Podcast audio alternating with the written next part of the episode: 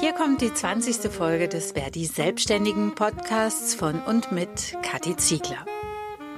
Wie ihr sicher mitbekommen habt, können Betroffene jetzt die Neustarthilfe beantragen. Ich sage mal, besser als nichts ist es allemal. Aber in dieser Folge geht es nicht direkt um Soforthilfen oder Grundsicherung oder Forderungen von Verdi Selbstständigen. In dieser Folge geht es eher darum, wie wir in diesem Jahr vernünftig unsere Steuererklärung machen können.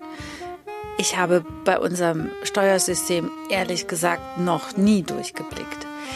Deshalb spreche ich mit Edmund Lennertz. Er ist Verdi Lohnsteuerexperte.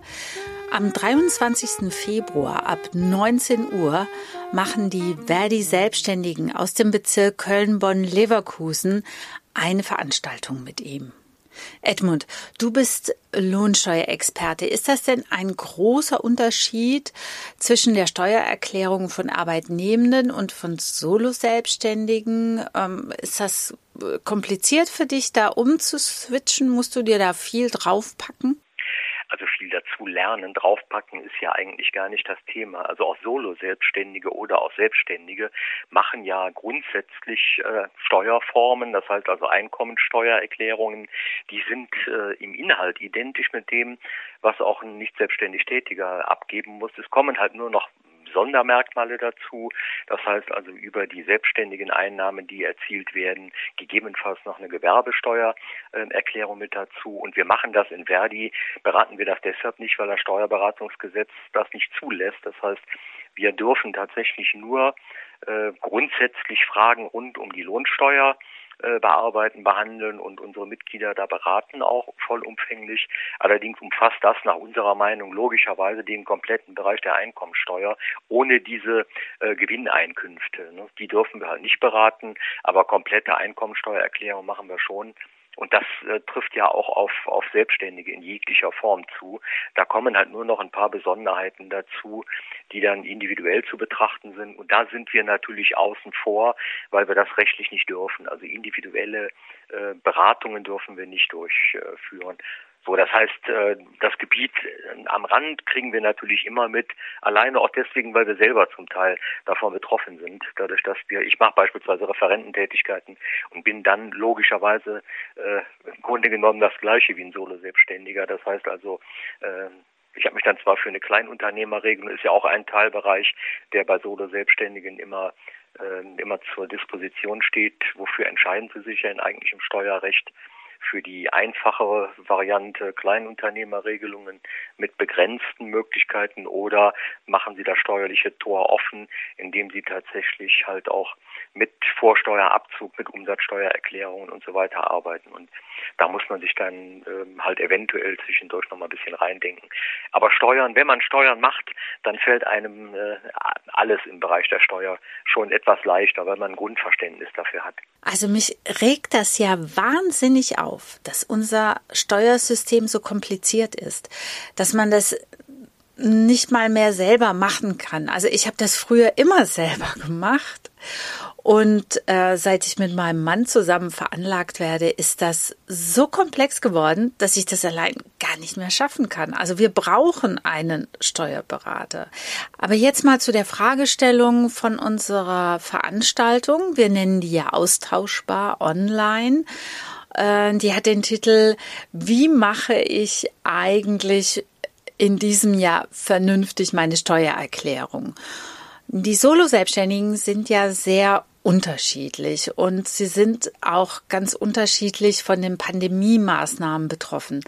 Ich habe die jetzt versucht mal in Kategorien einzuteilen. Also, erste Gruppe Solo-Selbstständige, die keine Einkommenseinbußen haben und ihre Jobs im Homeoffice erledigen können. Zweite Gruppe, diejenigen, die Einkommenseinbußen haben, aber auch zwischenzeitlich ein wenig verdient haben. Dritte Gruppe, diejenigen, bei denen das Einkommen komplett weggebrochen ist und die Soforthilfe oder andere Hilfe beantragt haben. Vierte Gruppe, diejenigen, die auch Einkommenseinbußen haben, aber keine Hilfe erhalten oder beantragen konnten, weil sie die Kriterien nicht erfüllen und deshalb Grundsicherung beantragt haben. Und als fünfte Gruppe diejenigen, die auch in den kommenden Monaten ähm, quasi mit einem Arbeitsverbot äh, aufgrund der Maßnahmen belegt sind und also weiter Einkommensausfälle haben werden. Edmund, was hältst du von meinen Kategorien? Kannst du damit arbeiten? Ja, äh, schönen Dank für die fünf, für die fünf äh, Gruppen, die du da genannt hast. Das sind natürlich genau die, die man äh, zunächst mal hinsichtlich der ganz normalen Steuererklärungspflichten und Möglichkeiten betrachten muss. Und da ist im Grunde genommen jede Gruppe äh, gleich betroffen. Das bedeutet, jetzt losgelöst von Corona äh, gibt es natürlich eine, eine Erklärungspflicht. Das heißt also Selbstständige, Solo-Selbstständige, egal ob sie jetzt komplett äh, Einkommenseinbußen hatten, nur teilweise oder überhaupt keine hatten. Ähm, für die spielt es überhaupt keine Rolle. Sie müssen in jedem Fall ja die äh, üblichen Einkommensteuererklärungen, gegebenenfalls äh, mit den Anlagen, die dazugehören, also selbstständige Einkünfte, Einnahmeüberschussrechnung oder falls Sie noch bilanzieren, auch das noch machen. Das müssen Sie so oder so machen. Was Sie natürlich jetzt berücksichtigen müssen in der jeweiligen Situation ist zum einen, was kann ich jetzt steuerlich positiv eventuell für mich da rausholen? Das wäre die erste Gruppe, also die keine Einkommenseinbußen haben. Aber da fängt das Spiel ja schon an. Was ist ein Homeoffice? Also Homeoffice gab es bislang im steuerlichen Bereich überhaupt nicht. Ähm, und der Begriff Homeoffice findet sich jetzt auch bei der Steuer nur an einem ganz kleinen Ansatz wieder, nämlich mit der äh, Pauschale, die es jetzt für Homeoffice gibt, die gelinde gesagt aus meiner Sicht äh, nicht gerade das Nonplusultra ist, da hätte man weit, weitaus mehr für die Betroffenen tun können, aber sie ist nun mal jetzt im Raum. Und da muss man überlegen, zum Beispiel für die Gruppe, äh, die bislang vielleicht immer draußen akquiriert haben, äh, draußen gearbeitet haben, bei Kunden und so weiter und da Kontakte gepflegt haben und gar nicht so sehr zu Hause waren, ob die jetzt ein Arbeitszimmer zum Beispiel einrichten können zu Hause. Und ein Arbeitszimmer bietet möglicherweise viel, viel mehr Absetzungsmöglichkeiten als eine Homeoffice-Tätigkeit, die man auch am Küchentisch verrichten kann. Also insofern äh, muss man das für die Gruppe zum Beispiel mal betrachten. Ansonsten ändert sich bei der Gruppe grundsätzlich mal gar nichts, bis auf die üblichen Corona-Sonderregelungen. Aber die können sich ja selber keine Corona-Prämie von 1500 Euro auszahlen. Das heißt, Beschäftigte haben sie in den meisten Fällen nicht, für die sie dann noch was Gutes tun könnten. Ähm, also insofern ist die Gruppe relativ äh, schnell abzuhandeln. Fragen können natürlich äh, auch beantwortet werden aktuell, aber da ändert sich nicht viel zu bisher.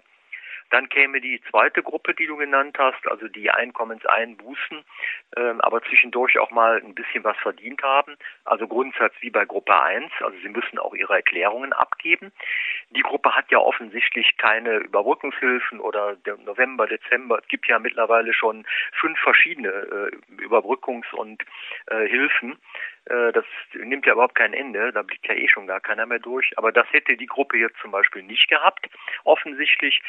Auch da muss dann nur geguckt werden, inwieweit können die ihre Betriebseinnahmen, die sie dann hatten während dieser Zeit, mit Betriebsausgaben äh, wieder runterbringen, damit sie nicht zu viel Steuern zahlen müssen. Weil das Problem bei zurückgehenden ähm, Einkommensverhältnissen, äh, dann tritt ja möglicherweise auch äh, treten keine Werbungskosten, keine Betriebsausgaben in der bisherigen Höhe auf. Also dass der Gewinn möglicherweise schon so hoch ist, dass man Steuern zahlen muss.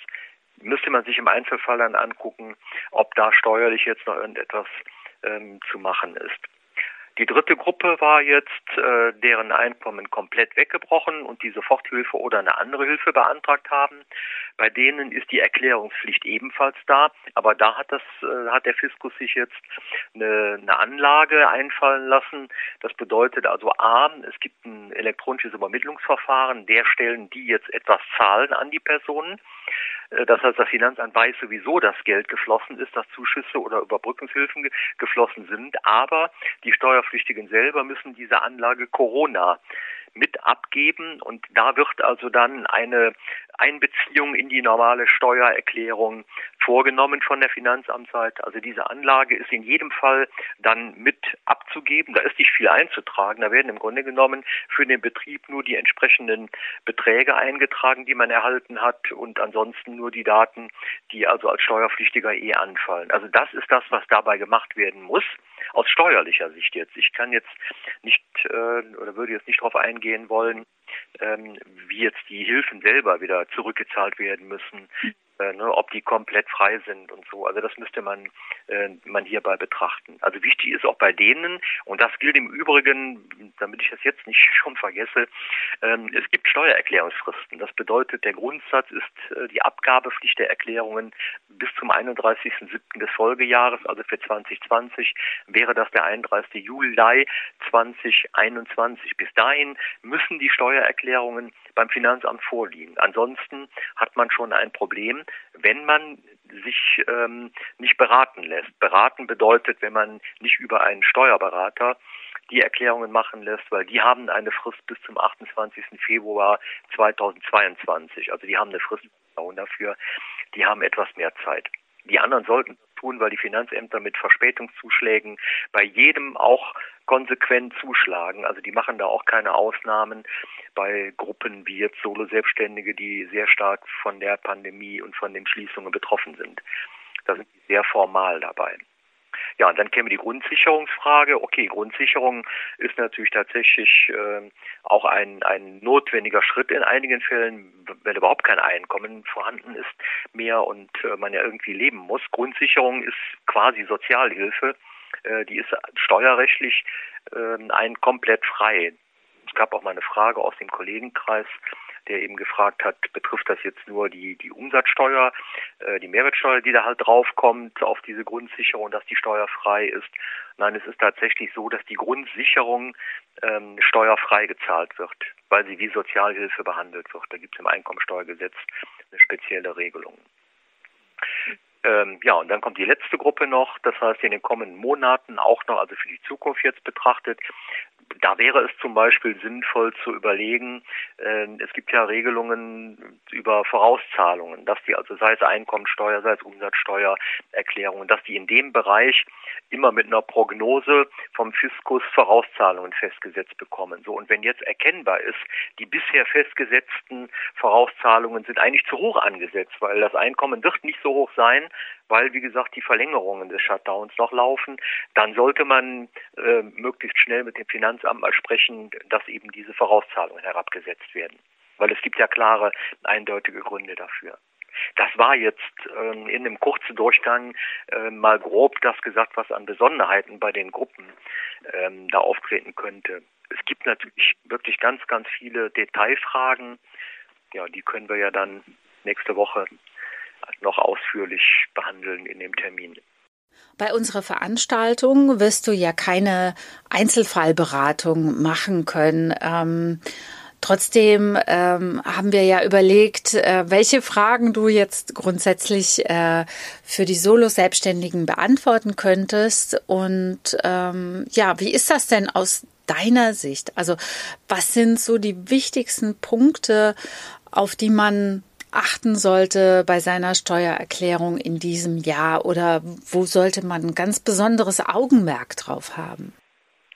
Also ein Augenmerk, was ja jetzt bei Selbstständigen, bei Solo-Selbstständigen halt da ist, das ist zum Beispiel, ähm, du hast eben auch gesagt, mit Zusammenveranlagung. Ne? Ihr seid zusammenveranlagt da ja möglicherweise ein Partner auch zeitweise von Kurzarbeit betroffen sein könnte, hat, hat also Lohnersatzleistungen möglicherweise bekommen. Ähm, das heißt, man sollte dann äh, bei solchen Konstellationen in jedem Fall vorher, vor Abgabe der Steuererklärungen prüfen, ob nicht etwas, was man ansonsten bei Zusammenlebenden, also ob jetzt Lebenspartnerschaft oder verheiratet, Standard ist, nämlich die Zusammenveranlagung, ob das nicht der falsche Weg im Moment ist. Denn es kann durchaus hochinteressant sein, dass man tatsächlich die Situationen jetzt auf Einzelveranlagte überträgt wir arbeiten im, im Lohnsteuerservice mit einem Programm der akademischen Arbeitsgemeinschaft, ein Steuerprogramm. Das würde ich zum Beispiel auch jedem äh, Solo-Selbstständigen dann raten, mit so einem Programm zu arbeiten, sich also nicht auf diese ich sag mal, relativ flache und einfache Elster.de Variante zu verlassen, wird zwar häufig in Zeitungen auch darüber geredet, das sollte man da nutzen. Wir lehnen das konsequent ab, weil da wird man nicht beraten, sondern man tippt da nur Daten ein, die man weiß. Alles, was man nicht weiß, bekommt man keine Hilfe dazu. Also da würde ich auf jeden Fall zu raten, das mitten im Steuerprogramm zu machen und dann hat man Gestaltungsmöglichkeiten. Man probiert mal aus. Kurzes Beispiel, es gibt ja die, die Möglichkeit jetzt für die Zukunft, ähm, was aber auch eventuell Rückwirkungen noch hat, nämlich die Sofortabziehbarkeit von äh, Wirtschaftsgütern. Das heißt also digitale Wirtschaftsgüter, da hat es ja jetzt einen Bund-Länder-Beschluss gegeben, der aber jetzt noch nicht in das BMF-Schreiben umgesetzt ist. Das soll diese Woche noch kommen. Da drin kann beispielsweise dann auch enthalten sein, dass jemand so digitale Wirtschaftsgüter, also alles, was mit Computer, Druckern und so weiter zu tun hat, dass man, wenn man die im letzten Jahr angeschafft hat, obwohl die Regelung jetzt erst ab 1.1.2021 gilt, also nur für jetzt angeschaffte eigentlich, ähm, war im Entwurf ein Satz drin, der also auch eine rückwirkende Betrachtung zulässt. Also wenn im letzten Jahr jemand äh, solche Geräte gekauft hat, zum Beispiel für 3000 Euro, dann war grundsätzlich das auf drei Jahre aufzuteilen. Also jedes Jahr konnten dann 1000 Euro nur abgeschrieben werden. Das heißt, im letzten Jahr waren dann 1000 Euro möglich und es sind jetzt noch 2000 Euro offen. Die müssten eigentlich jetzt in 21 und 22 abgeschrieben werden. Jetzt, ähm, so ist es vorgesehen, könnte man die Beträge aber auch sofort in die Erklärung 2020 noch übernehmen. Also dadurch, an so einem Beispiel sieht man, dass man jetzt auch nicht zu schnell handeln sollte. Man darf zwar den 31.07. nicht aus dem Auge verlieren, man soll aber im Moment noch mit einer Abgabe wirklich warten, was da jetzt noch, noch alles an möglicherweise positiven Sachen auch noch kommt dann Arbeitszimmer vorher ganz klar abchecken. Äh, Habe ich ein Arbeitszimmer? Kann ich eventuell eins vorübergehend steuerlich geltend machen? Weil auch da ist noch einiges zu tun, einiges zu machen.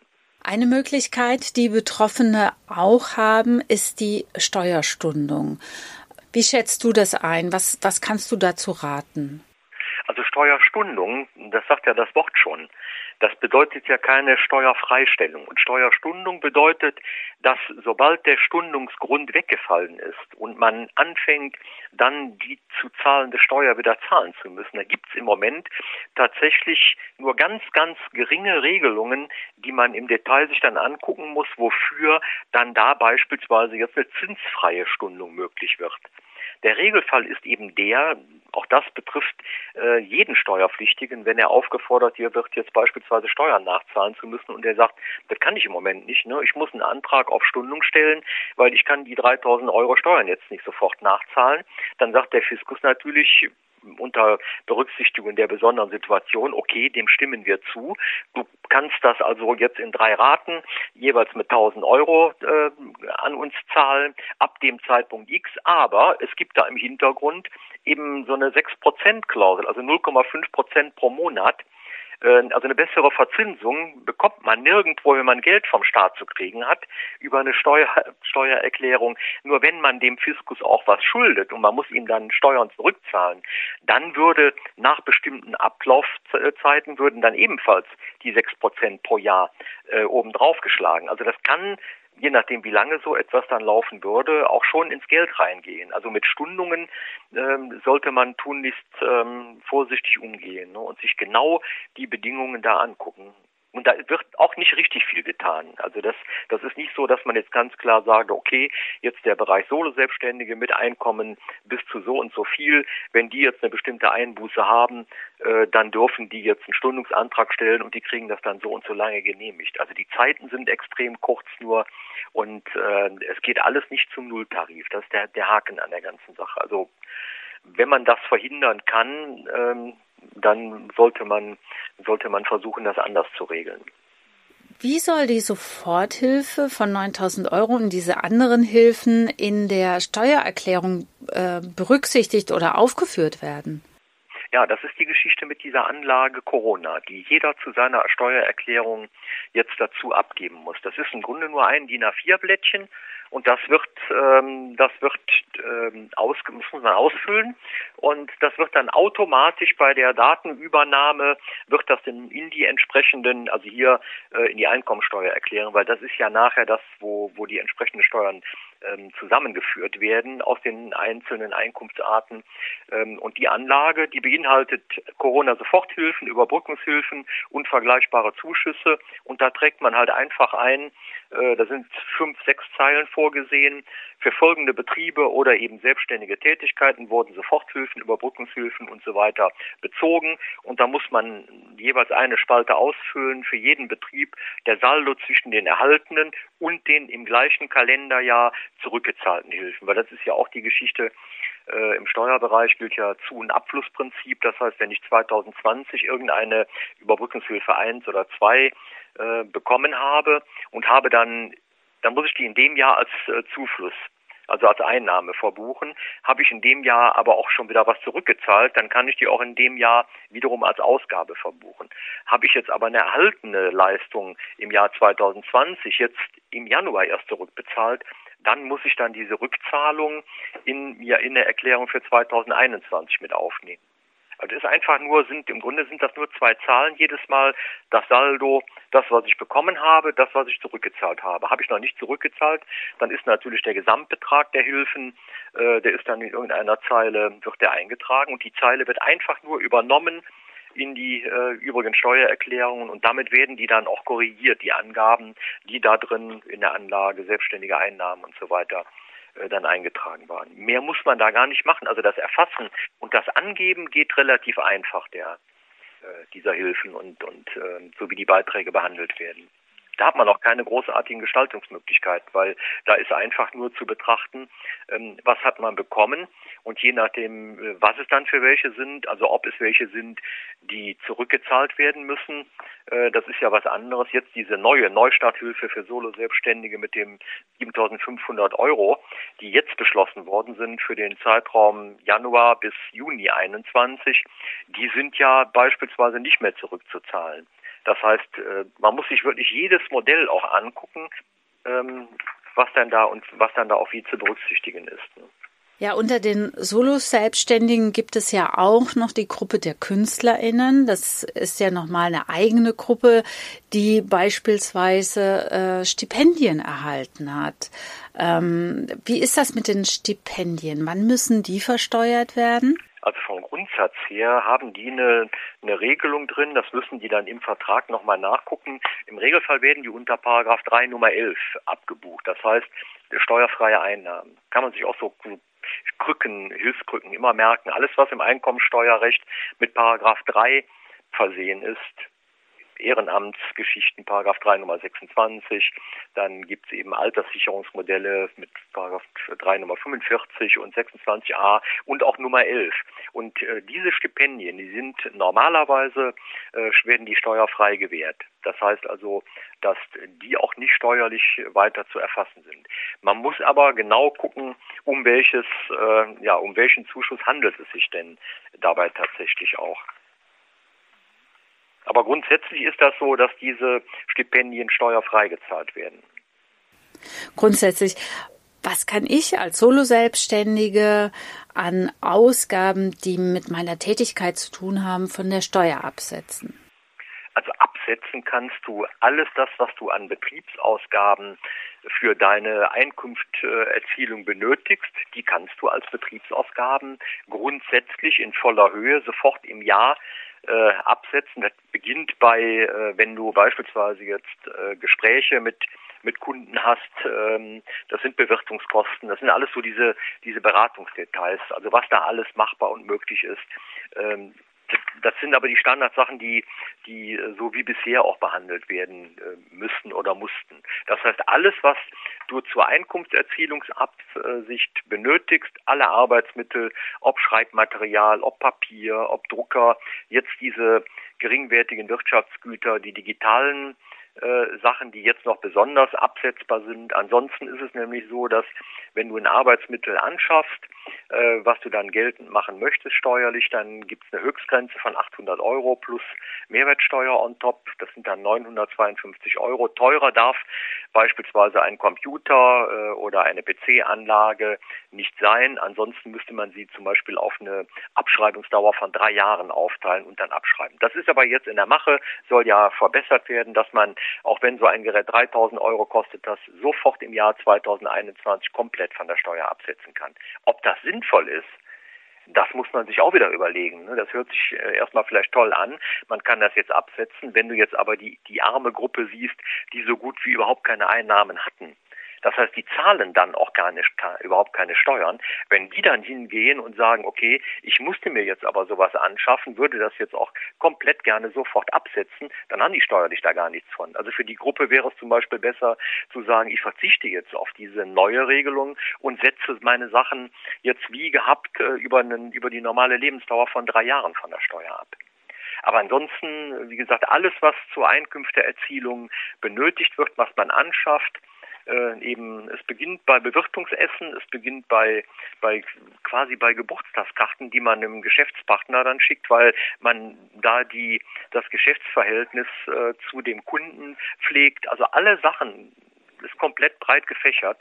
Das ist natürlich alles absetzbar, im Regelfall immer eine, über eine äh, Ein Einnahmeüberschussrechnung. Das ist ja die Standardvariante, die dann gemacht wird. Also einfach die Einnahmen werden den Ausgaben gegenübergestellt. Und bei den Ausgaben, das beginnt eben bei diesen ganzen äh, Arbeitsmitteln, bei den sonstigen Aufwendungen, das geht über Absetzbarkeit eines Kraftfahrzeugs, wenn man äh, das beruflich nutzt, entweder mit Pauschalsätzen oder mit individuellen Sätzen. Ähm, ja, aber dann, dann geht man natürlich jetzt direkt wieder in die Tiefe rein, weil man, da muss man da immer wieder aufpassen, ne, inwiefern nutzt man dieses betriebliche Fahrzeug dann auch wieder privat dann muss man wieder diese besagte 1%-Regel in Anspruch nehmen. Und man muss gucken. Also nicht alles, was möglich ist, ist auch sehr sinnvoll. Ähm, aber das, was eben, das, was man steuerlich machen könnte, sollte man mal überprüfen und gucken, ob man es immer sofort macht oder raufschiebt oder ob man Investitionen, die man beispielsweise jetzt ähm, machen könnte, weil man noch, äh, noch was auf dem Konto hat, äh, und, und damit in die Zukunft zu investieren, das geht auch, da gibt es auch steuerliche Möglichkeiten, dass man äh, zum Beispiel ähm, diese, für diese Ausgaben jetzt, ähm, ja, ich sag mal, die, die Steuer begünstigt tätigen kann äh, mit einer Prognose, ich werde dann wahrscheinlich in den nächsten drei Jahren äh, Gewinne erzielen. Auch sowas ist dann im Detail wieder möglich. Würde aber jetzt, denke ich, ein bisschen äh, zu weit führen. Ich glaube, das, ähm, das wird dann zu viel an der Stelle jetzt. Ja, genau. Wir wollen ja auch nicht zu viel vorwegnehmen. Lieber Edmund, vielen Dank für diese vielen Informationen und ich freue mich schon auf die Austauschbar mit dir. Ja, schön. Ich freue mich auch. Ich hoffe, ihr habt ein bisschen was mitnehmen können aus dem Gespräch. Wer mehr wissen will oder Fragen hat, am 23. Februar ab 19 Uhr ist Edmund in unserer Austauschbar online. Anmeldung bei petra.huber.verdi.de oder weitere Informationen auf unserer Facebook-Seite Selbstständige in Köln. Damit endet die 20. Folge des Verdi Selbstständigen Podcasts von und mit Kathi Ziegler. Macht es gut, bis zum nächsten Mal.